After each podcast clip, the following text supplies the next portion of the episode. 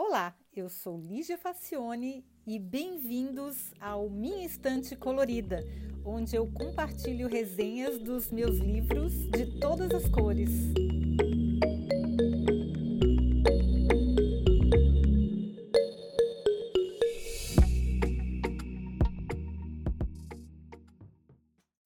Olá!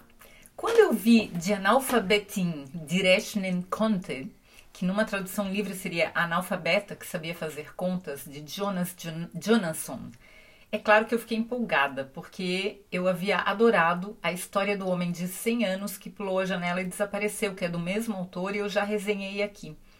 O homem de 100 anos que pulou a janela e desapareceu morava num asilo e ele resolveu sair, pular a janela, fugir no dia do aniversário dele de 100 anos e viveu muitas aventuras. Eu achei muito criativo o estilo do autor. E aí, essa história também é muito criativa. É, Nombeko, que é o nome, é uma menina inteligentíssima, nascida no maior distrito negro da África do Sul, o Soweto, que é a abreviatura de Southwestern Townships, ou seria Distrito Sudoeste, alguma coisa parecida com isso, que fica na periferia de Johannesburg, durante o período do Apartheid. E aí a Nombeko ela começou a se virar aos 5 anos de idade limpando latrinas. Olha que coisa hum, assustadora. É história criativa, tudo, mas é bem assustador se a gente pensar que essa história tem muitas Nombecos vivendo dessa maneira, não só na África do Sul, mas no Brasil também é possível, né? E é, isso causa muita, muito choque, muita tristeza. Mas aí, por causa de sua aptidão com os números e incrível talento administrativo, essa menina conseguiu um lugar no escritório da empresa que limpava as latrinas aos 12 anos de idade. E como ela não teve oportunidade de frequentar a escola, ela não sabia ler. Mas ela conhecia um senhor que morava numa barraca próxima que lhe apresentou o alfabeto e alguns livros. Que sorte é dela, né? Porque esse senhor podia ter abusado dela, podia ter um final bem trágico, mas não, ele ele é, virou amigo dela e ensinou para ela algumas coisas, inclusive a ler, mas no começo ela só conhecia os números. E aí o tal senhor tinha alguns diamantes escondidos que foram roubados há muitos anos. E aí, por quê? Porque a África do Sul tem muitas minas, né? E, e os mineiros que, que conseguiam é, descobrir e, e, eu não sei como chama. É, não é caçar diamantes, mas eles conseguem achar os diamantes e ele conseguiu esconder alguns, esse senhor. E aí ele escondeu esses diamantes e quando ele foi assassinado por uma gangue de mulheres, a menina que desconfiava onde os diamantes estavam conseguiu achar e resolveu sair do gueto para o mundo com esses diamantes. Ela tinha apenas 15 anos e o seu sonho era visitar a Biblioteca Nacional em Pretória para ler todos os livros que estavam lá. Difícil não se identificar, né, com essa menina. Só que eu realmente eu fico muito mal quando eu penso quantas meninas que tem aí no mundo de 15 anos que tem um sonho de ler, de, de fazer contas, de pesquisar, de aprender, e elas não têm essa oportunidade. Eu fico. É, isso é a coisa que mais me deixa triste no mundo, as pessoas que não têm oportunidade. Mas enfim, assim que a Nombeko chegou a Johannesburg, ela ainda estava bem confusa com tantas coisas diferentes. Afinal, ela só tinha 15 anos, era uma menina, uma criança, né? E, tinha, e foi para uma cidade grande, ela morava numa comunidade nunca tinha saído de lá. E aí ela estava andando por uma calçada e foi atropelada por um motorista bêbado.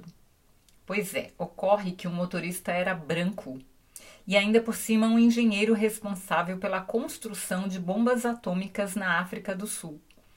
Pois é, e teve um julgamento rapidíssimo e ela foi condenada a pagar o estrago do carro. Época do apartheid, né, gente? Se bem que a gente vê coisas absurdas ainda hoje, inclusive no Brasil. Bom, como ela não tinha dinheiro e ela não podia mostrar os diamantes, a pena foi substituída pela prestação de serviços por sete anos ao tal engenheiro. Olha isso, gente. Bom, ela ficou por mais de 10 anos encarcerada no Centro de Desenvolvimento de Segurança Máxima, onde a bomba estava sendo desenvolvida. Lá, ela conheceu outras três chinesas que tinham sido levadas para lá na mesma situação. Olha só que absurdo. Aí, bom, ela ficou 10 anos nesse lugar trancada. Aí ela aprendeu chinês, ela deu pitacos no desenvolvimento da bomba, porque ela era super inteligente.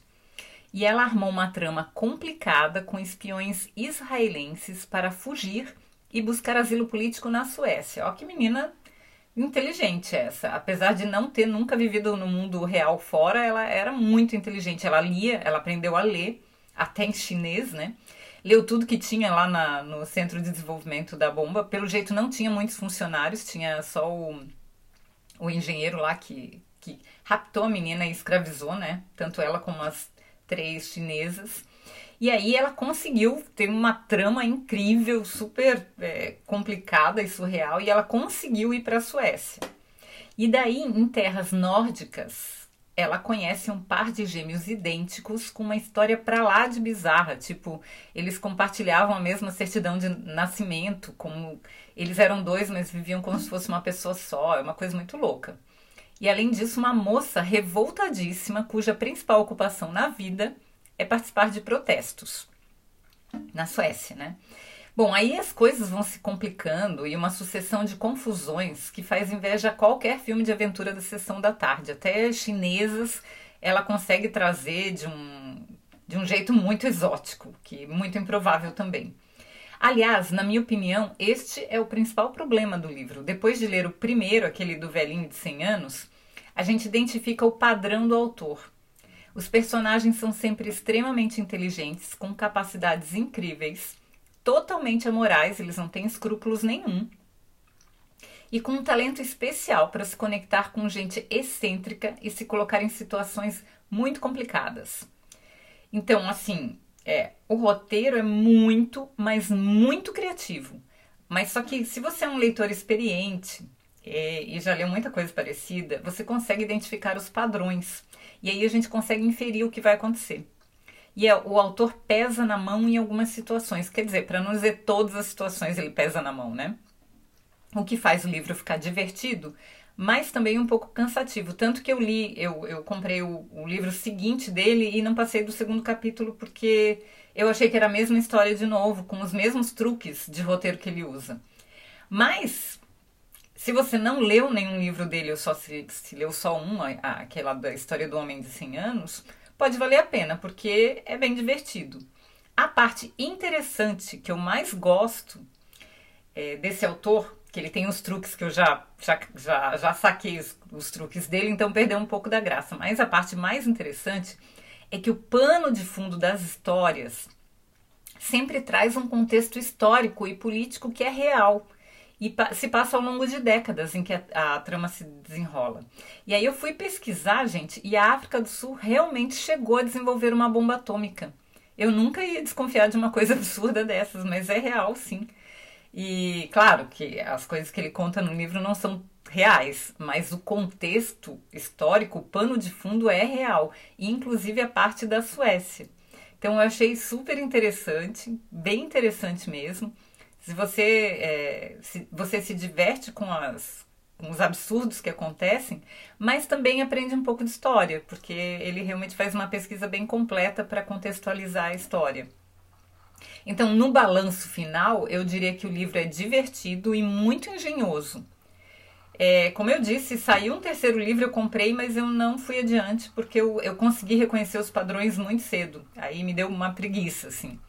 Mas é, se você não, não, não pegou os truques ainda, eu recomendo ler, porque é divertido e a gente aprende um monte de coisa.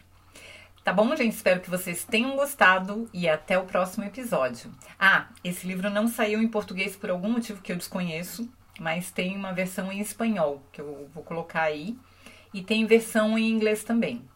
Então, se alguém quiser ler, mas eu acho que logo vai sair um filme, porque ele tem todo o perfil para o roteiro é feito para ser feito um filme depois. É, acho que do velhinho de 100 anos já até saiu o filme.